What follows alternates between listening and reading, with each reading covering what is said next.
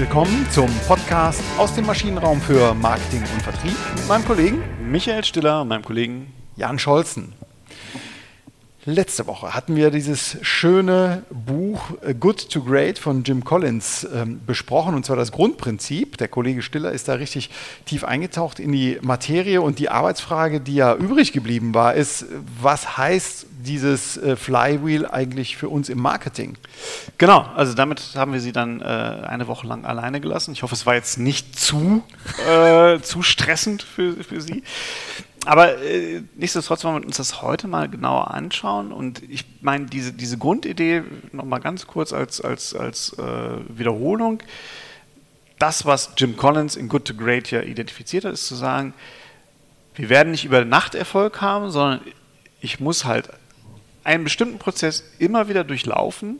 Und wenn ich das tue, dann baue ich mir ein Momentum auf, der halt mein Schwungrad, mein Flywheel so in Schwung setzt, dass es nicht mehr aufhaltbar ist. Genau, und das führt eben dazu, dass ich nicht mehr nur ein gutes Unternehmen bin, ein gutes Marketing machen, sondern ein großartiges Marketing. Und auch das vielleicht nochmal eine kleine Rückschau zum letzten Mal. Äh, ist es belegt, dass die Unternehmen, die diese Methode, diese Prinzipien verstetigt haben, ähm, den, ähm, den, den äh, Aktienkurs des langfristig hier überperformen. Deutlich besser als der Durchschnitt. Genau, genau. Äh, jetzt haben die natürlich die Methode nicht angewandt, sondern die sind quasi die, die, äh, die, die, die ja, genau, umgekehrt. Umgekehrt. Gemacht, ne? genau, er genau, das genau. rauskristallisiert ja, ja. als, als, ich sag mal, übergreifende Erfolgsfaktoren, als Ja. übergreifende Konzepte.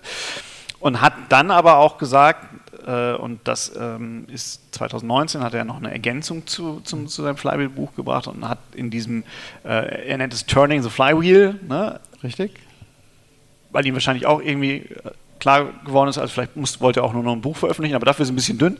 Ähm, aber äh, ihm ist, glaube ich, klar geworden, hey, wir, also irgendwie muss man jetzt auch ein bisschen Butter an die Fische kriegen, Fleisch an die Knochen. Ähm, wie fülle ich das denn inhaltlich aus, wenn ich dieses Flywheel wirklich drehen möchte und welche Elemente muss ich damit reinnehmen? Ja. Genau. Und da geht es jetzt eben äh, im Marketing Flywheel darum, eben diese Kernerkenntnisse aufs Marketing zu übertragen. Genau. Im Prinzip steht auch wieder der, der Igel, das Igel, das Hedgehog-Konzept. Ne? Also konzentriere dich auf das, was du wirklich gut kannst, in all seiner Einfachheit. Finde das, das, das Simple im Komplexen, ne? ist so ein bisschen äh, das, das Igel-Konzept. Und ich glaube, Furore hat das Ganze als Jim Collins mit Jeff Bezos, keine Ahnung, wie die wirklich zum Kaffee kamen oder was auch immer, aber die haben sich über Flywheel unterhalten. Und äh, Jim Collins hat dann zusammen mit Jeff Bezos, Legende nach Jeff Bezos ein bisschen mehr als Jim Collins, Flywheel für Amazon aufgemalt. Und das war so ein bisschen mal so der, der Anstoß zu sagen, also klar, ich kann das ja auf jedes Problem übertragen. Nämlich immer dieser, dieser, dieses Ding, ich muss eine Kaskade von Aktivitäten finden, die am Ende sich selbst wieder befeuern. Ja, genau.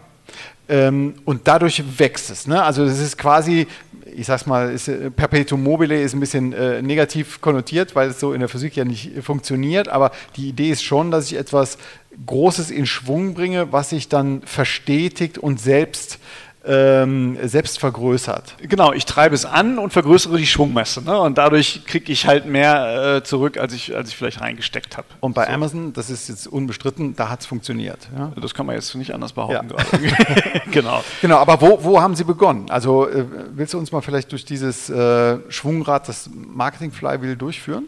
Genau, also äh, vielleicht noch ein ganz kurzer Ex äh, Exkurs dazu. HubSpot hat sich, äh, HubSpot, ein, ein Anbieter für Marketing- und Vertriebsautomatisierung, also haben eine große CM-Datenbank mit, mit verschiedenen Tools, die haben sich dann intensiv darüber Gedanken gemacht und haben gesagt, Leute, der Funnel ist Käse. Ne? Und, und, äh, weil der Funnel halt beim Lead anfängt oder bei der, bei der Zielgruppe anfängt und der hört beim Verkaufsakt auf. Und wir betrachten uns überhaupt nicht, wie krieg, was passiert denn, wenn ich, wenn ich dann wirklich verkauft habe, wie kann ich denn diesen Verkauf quasi in Momentum umwandeln. Also verstetigen, der sich vielleicht in Richtung Multiplikatoren äh, entwickelt. Genau. Der, der Ansatz wäre ihnen zu linear, ne? also zu wenig rund. Genau, so das war so, es war, ist es nicht rund und mein erster Gedanke war, ah, cool, hat jemand eine neue Sau gefunden, die er durchs Dorf treiben kann. Ja. Ähm, aber es steckt schon noch mal ein bisschen mehr dahinter, als nur zu sagen, hey, ich äh, hänge jetzt einfach einen Prozess mhm. an den anderen und mache eine Kette draus und fertig ist es, sondern äh, in der Tat ist dieses Flywheel und, und die sagen, ich habe im, im Großen und Ganzen habe ich drei Aktivitäten, die mein Kundenwachstum im ähm, Marketing Flywheel antreiben können. Okay, und das haben die HubSpots gefunden? Das, haben, hat, das hat HubSpot entwickelt. Also okay. Also die haben, das ja. ist nicht empirisch belegt, sondern mhm. ich glaube, das ist Gedankenarbeit. Ja, ist aber, also hört sich erstmal plausibel an, ne? wenn Sie hier beginnen. Willst du uns durchführen? Es ist äh, auf, alles auf deinem Mist gewachsen hier, Micha. Ich muss ja nee, nee eben nicht. Ne? Also ich, ich ja. rezitiere es ja nur. Ja. das wäre schön, das wäre schön. Ähm, also der Start ist halt, ich muss Kunden anziehen, attract. Hm? Ja, ich, das ist so, ich versuche die Kunden in meinen, in meinen Umlauf zu bringen ähm, äh, und an mich zu binden, zu gewinnen.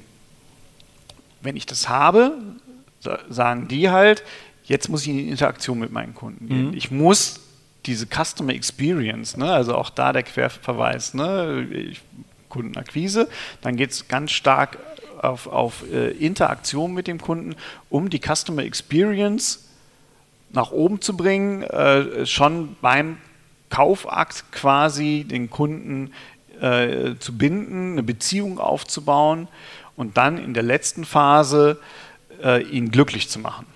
Genau, es passt schon sehr schön zur Customer Experience, zum äh, Customer Lifecycle auch, dass ich eben automatisch mit dem Delight nennen sie es ja hier, äh, bevor ich die äh, wiederum äh, attract, also angezogen werde, habe ich vorher ein, äh, eine gute Customer Experience gehabt, äh, bin delighted, bin erfreut.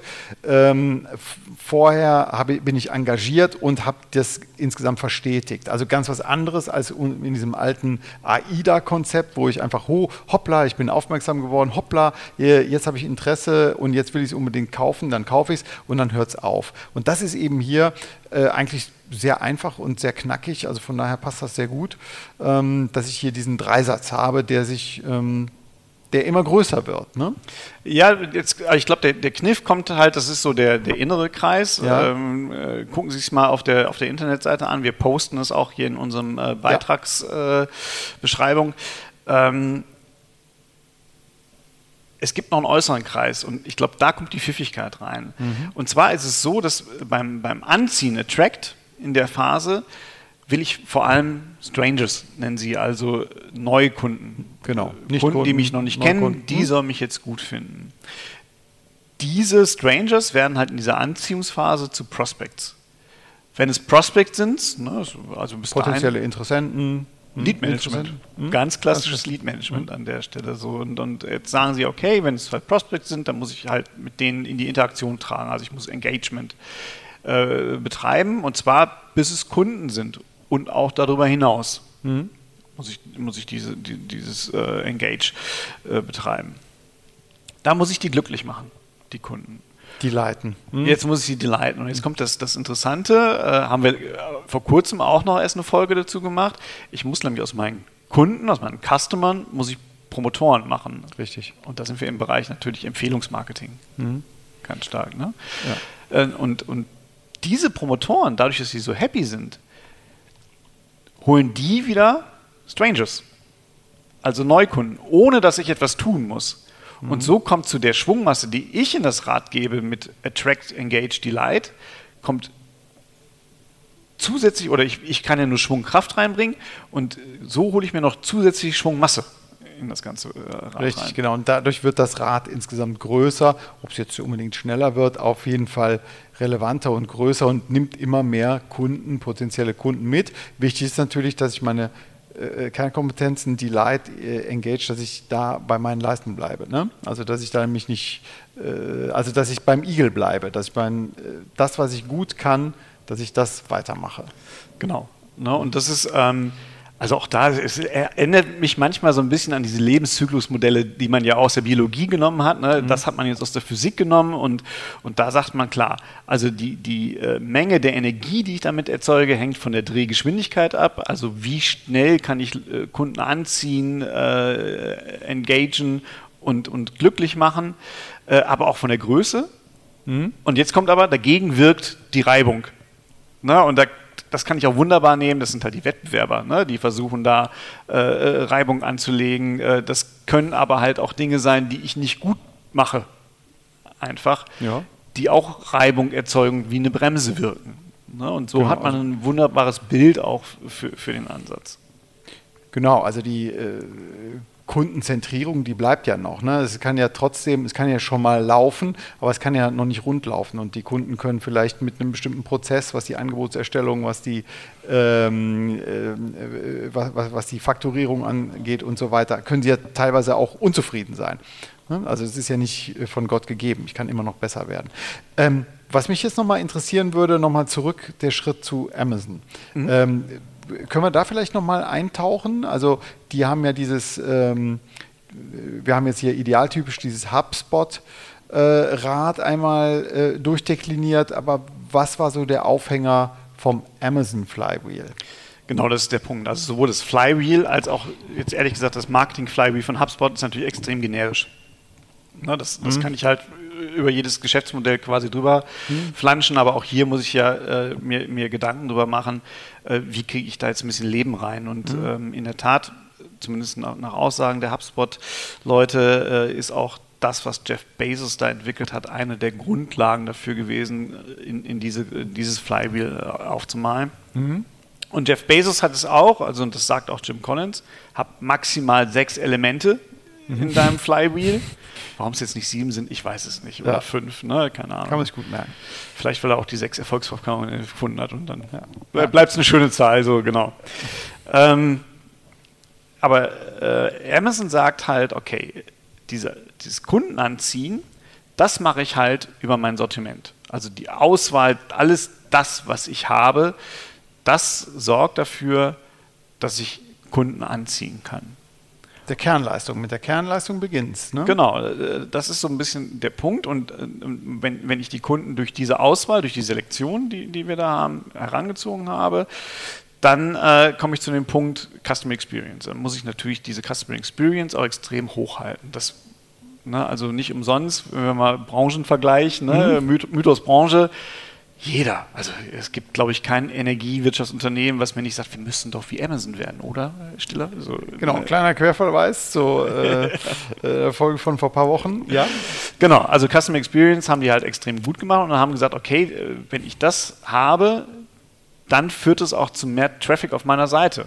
Ne? Genau, das können mehr Leute sein, die sich das Ganze anschauen. Das können aber auch dieselben Leute sein, die sich das jetzt für andere Produkte, Produkte äh, oder Produktsegmente sich äh, anschauen. Ne? Genau. Und jetzt kommt ein Kniff und das ist äh, auch clever, das kann man auch sehr schön nachvollziehen, wenn man so ein bisschen die, die, die Story, wenn man so wie wir quasi mit Amazon groß geworden ist, ja. guckt. Die sagen, okay, wenn ich ein gutes Sortiment habe, für eine hohe, äh, was per se schon mal für eine hohe Customer Experience sorgt und wo, wo ich das nochmal verstärke und dadurch mehr Traffic auf meine Seite bekomme, mhm. dann ziehe ich auch wiederum mehr Verkäufer an.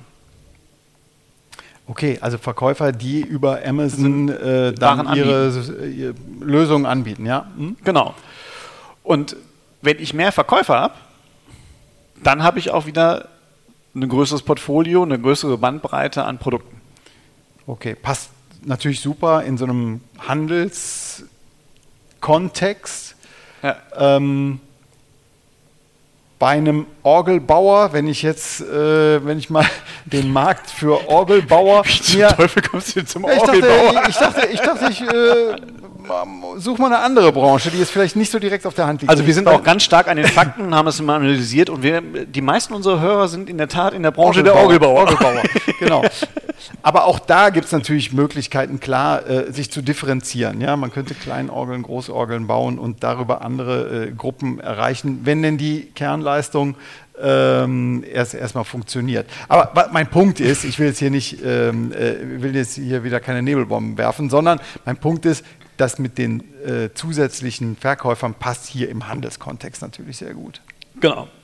Genau, also ja. auch gerade von, von, der Idee, dass halt eine der Hauptattraktoren die, das große Portfolio ist. Jeff Bezos hat jetzt noch so einen äh, kleinen, ich glaube, das, äh, da wird er wahrscheinlich lange mit Jim Collins drüber diskutiert haben, er hat noch so einen kleinen Accelerator quasi eingebaut, also so ein Loop, wenn, wenn man das mal googelt, Amazon Flywheel findet das halt relativ schnell mhm. in, in mannigfaltiger Darstellung. Ähm, er hat gesagt, okay, und wenn ich jetzt parallel noch hingehe und meine Kostenstrukturen senke, dann kann ich nochmal geringere Preise äh, auch anbieten. Und in Kombination mit der Breite und mit dem breiteren Portfolio und geringere Preise führt es halt wieder zu noch mehr Customer Experience, mhm. zu positiver Customer Experience. Und das Interessante ist, wer aktuell mal Werbung guckt bei Amazon, der wird auf einmal auch nicht mehr äh, sehen, wir liefern schnell, also in diesem mhm. Customer Experience, sondern der wird jetzt halt, oh, was für ein toller Preis, ist glaube ich der aktuelle Slogan. Mhm. mhm. Ne? Also in jeder Lebenssituation findet jemand, der Papa, der auf dem sein, sein Säugling im Arm in Schlaf wiegt, der hat, findet, oh, was für ein toller Preis. Der Mann, der mit seinem Hund Gassi geht, findet Dinge und sagt, oh, was für ein toller Preis. Also das scheint in der Tat jetzt das von Amazon identifizierte äh, Element zu sein, wo man es nochmal klarer machen muss. Okay, sehe ich persönlich natürlich sehr kritisch, hier das Preisinteresse auch noch durch Werbung ähm, zu erhöhen, wo ich aber komplett natürlich ähm, äh, auch hier der Amazon-Meinung bin. Klar, wenn ich ähm, mehr Stück, äh, wenn ich mehr Stückzahlen habe, mehr Leistung verkaufe, dann habe ich natürlich irgendwann sowas wie Erfahrungskurveneffekte ähm, und, und kann ähm, die Durchschnittskosten je abgesetztem Stück, die, die sinken. Ob das jetzt bei Logistik, bei Personal, ähm, bei der Herstellung ist, ähm, das ist, das ist belegt. Ne? Also von daher auch da Haken dran. Aber nochmal, ich würde es, na gut, aber der, der, Jeff Bezos hat mich nicht gefragt. ja, der, der, hat auch, der wollte jetzt auch nicht hier reinkommen in den Podcast. Das, ich verstehe es auch noch nicht so richtig. Ja, wir müssen nochmal noch, anklopfen. Wir, wir fragen nochmal, genau. Ja. Äh, ja. also aber da sieht man auch jetzt äh, wieder wunderbar, Selection, äh, wir haben uns ja gerade im Vorfeld auch so ein bisschen drüber unterhalten, auch da kann man ja ein Fragezeichen setzen. Ne? Also ich muss dieses Flywheel natürlich auch, wenn es einmal in Schwung geraten ist, beherrschen. Und zumindest mein subjektiver Eindruck ist, dass halt jetzt diese, dieses Portfolio-Management, die, die Auswahl, die die auf, auf mhm. Äh, Amazon haben, ja klar ist die breiter geworden, aber im Moment trägt sie bei mir persönlich jetzt zu einer schlechteren Customer Experience, weil wenn ich, äh, ich habe letztens Kinderbetten gesucht und kriege dann aber eine Tischtennisplatte angeboten. Na klar, also für viele Väter wahrscheinlich ein Traum, wenn ich das kombinieren kann. Ne? Mhm. Nachts schläft das Baby drauf und tagsüber kann ich mit meinen Freunden dran zocken. Aber äh, letztendlich erwarte ich das nicht. Ne? Und ich finde diese Portfolio, das Portfolio-Management wird dann natürlich immer schwieriger. Und wenn, wenn das jetzt passiert, erzeuge ich natürlich Reibung in meinem Flywheel. Ja. Okay, Gut, ich würde sagen, kommen wir mal zur Zusammenfassung. Ähm, also, das Marketing Flywheel setzt sich zusammen aus drei Kerntätigkeiten, nämlich Attract, Engage und Delight. Und je besser ich das mache, desto ähm, stärker komme ich in Schwung. Und zentral, du hast es so schön gesagt, ähm, was dem Ganzen ähm, Masse gibt, diesem, diesem Schwungrad, sind die vier Gruppen an Kunden. Ne? Genau, also ich habe, äh, ohne es jetzt nochmal durchzugehen, aber klar, es sind Strangers, doch, dann gehe ich es ja durch, aber egal. Strangers, Prospects, Customers und Promoters. Genau. Ähm, und der Kern im Marketing Flywheel ist sicherlich, bauen Sie sich eine Marketing technische Kaskade aus, überlegen Sie sich, was Sie erreichen wollen. Also äh, beim HubSpot steht das Wachstum im, im Vordergrund. Ja. Überlegen Sie sich, was Sie erreichen wollen und bauen Sie sich eine Kaskade, die am Ende sich selbst befeuert. Also das letzte Element Ihrer Abfolge, Ihres, Ihres Kundenprozesses muss das erste Element wieder befeuern. Und das ist, glaube ich, der Trick dabei. Das ist der Trick dabei. Der nicht einfach ist. Der ist nicht einfach. Also auch im Vertrieb ist es ja vielleicht manchmal einfacher, äh, habe ich schon gehört, äh, einen schnellen Abschluss zu machen, ohne an morgen oder übermorgen zu denken. Falsch. Ne? Ja, also ja. Äh, falsch. Äh, es gibt auch ein Übermorgen und es gibt auch ein nächstes Jahr und es gibt auch äh, und von daher finde ich das schon sehr smart, ne? Die Idee, ähm, dieses nachhaltige, diese Nachhaltigkeit genau. ähm, hier mit reinzubringen. Super. Gut, ja, vielen Dank an dieser Stelle fürs Zuhören. Vielleicht noch den äh, Literaturhinweis. Der Literaturhinweis. Jim Collins, Turning the Flywheel von 2019, auch im Random House Verlag erschienen. Ein wirklich kleines Buch, ein dünnes Buch, aber nicht dünn vom Inhalt, sondern nur von der Anzahl der Seiten. Gut, dann denke ich, haben wir es für diese Woche erstmal. Ja. Wir freuen uns auf nächste Woche. Das ist nämlich die letzte Woche vor der Sommerinspektion. Genau. Und ähm, empfehlen Sie uns weiter, abonnieren Sie uns und bleiben Sie uns treu. Bis dahin. Bis ganz bald. Tschüss. Tschüss.